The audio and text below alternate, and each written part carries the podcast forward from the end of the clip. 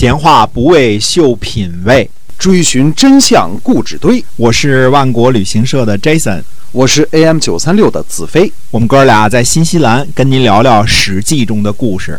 好，各位亲爱的听友们，欢迎收听《史记》中的故事，来跟您聊一聊历史上那些发生过有趣的事情。嗯，是的。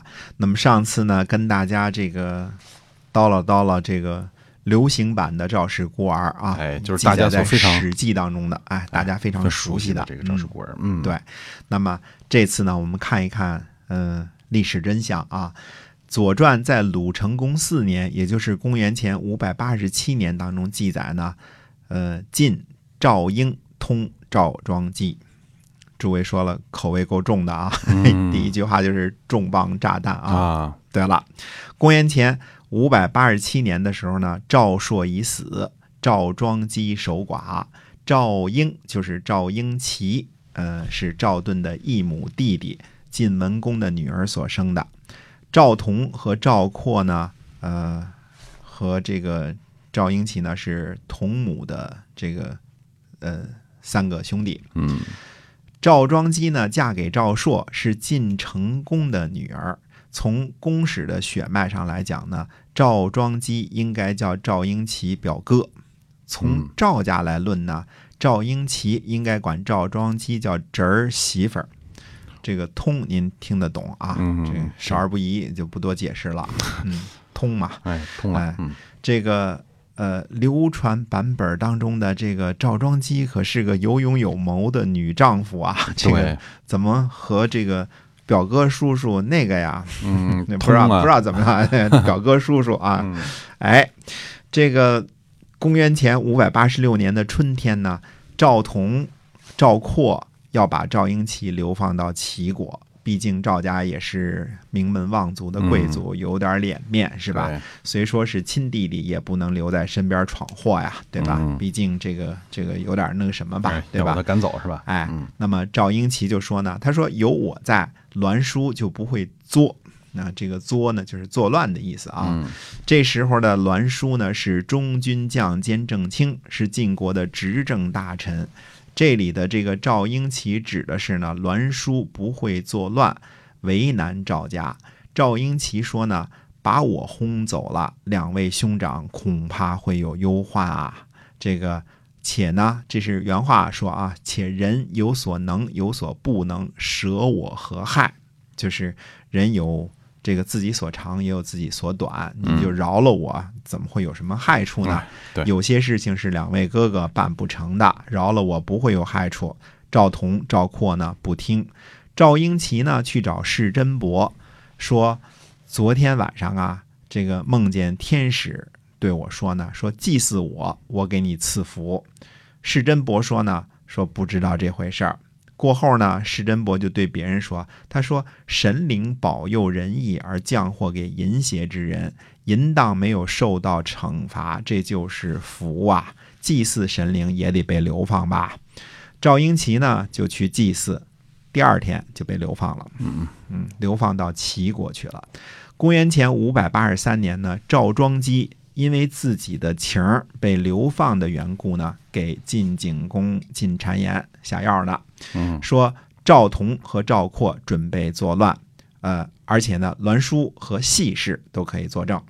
那么，栾书呢，这时候是中军将兼正卿，细氏的这个呃原来的这个细客是曾经是中军将兼正卿，这时候应该是已死啊，但是细齐。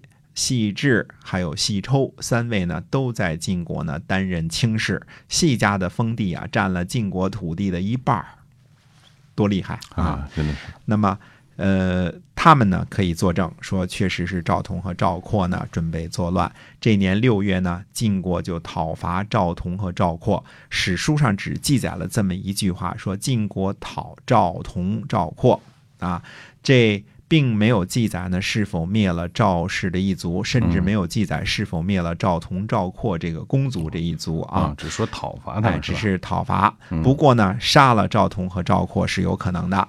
但是呢，呃，肯定没有把姓赵的所有的赵家都一网打尽。因为什么呢？赵川的儿子赵瞻啊，虽然是这个赵崔庶子的儿子啊，因为他是庶子嘛，对吧？那也是赵氏一族，他就肯定是没有受到株连。赵瞻或者叫赵川一族呢，后来镇守邯郸。春秋末年呢，引起晋国六卿之乱的邯郸武就是赵川的后人。嗯嗯，这是一场大乱子啊！这个后来这个到后边春秋晚期的时候我们会讲啊。最为关键的是呢，这个呃，这个史书记载说呢，说当时赵朔的儿子赵武啊，和母亲赵庄姬一起生活在晋景公的宫中。那么晋景公呢，把赵同和赵括的田地分给了大臣齐奚。齐奚是个有名的大臣啊，这个呃内举不避亲，外举不避仇的那位齐齐奚啊。韩厥呢就对晋景公进言说：“他说以赵崔的功勋。”赵盾的忠诚，赵家没有后人，那以后做善事的大臣都会恐惧的。嗯三代的贤明君主啊，都能保持几百年上天赐给的福禄，难道其中就没有几个昏庸的君主吗？都是靠着祖上的保佑才免除祸患的。周书上说呢，不敢侮官寡，就是为了发扬好的道德呀。于是呢，晋景公呢就立了赵武为赵氏的家督，把赵同和赵括的田地归还给了赵武。这就是历史上所谓的赵氏孤儿的真相。哎真相原来如此。对，好多刚才上一集讲的都是编的，都是小说啊。嗯那么流传版的赵氏孤儿又是谁编的呢？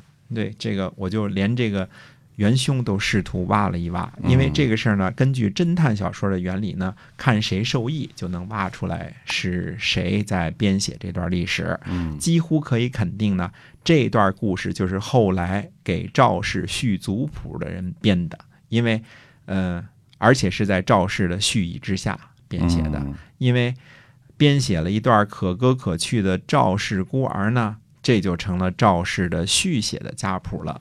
为什么呢？为了遮丑。啊，这真实不能说出来啊。对呀，因为嗯赵国在战国时期已经成为战国七雄之一了，这时候称作赵王了，就不是这个，就不是这个，呃，赵家或者赵国的国君了，对吧？那赵家的赵王的历史总是要记载的吧？怎么记载啊？赵武的妈妈赵庄姬和表哥叔叔私通，因为怀恨情儿被流放，就勾结栾书和细氏做假证，让晋景公诛杀了赵庄姬的另外两个表哥叔叔。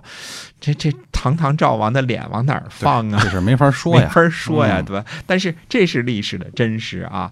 那么，而且继续往下看的话，就上期我们讲那个故事，图案谷又是哪路神仙呢？嗯，既非公卿又非大臣，突然冒出一个晋灵公的宠臣，在晋国还担任司寇，这这晋国有没有这个这个官儿都不知道呢啊他！就是为了来演大反派的嘛。哎，诸将是谁啊？晋国的大将都是有名有姓的，对吧？韩赵魏啊，这些都是有名有姓的，对吧？呃，没有国君的允许就私自诛杀大臣，而且是灭族，把赵氏灭族了。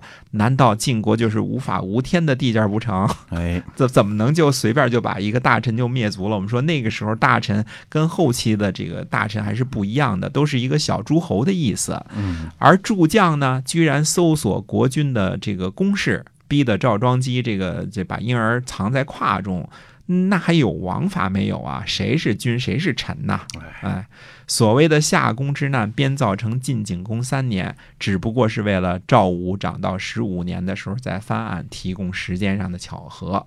可是晋景公三年之后啊，赵同和赵括屡屡活动呢，嗯，这个包括这个赵朔啊，这没死呢，还难道是鬼魂不成？对啊，所以这编的毕竟就是编的，仔细一推敲呢，就是漏洞百出啊，还有很多的这个漏洞，我们就不一一的这个这个详列了啊。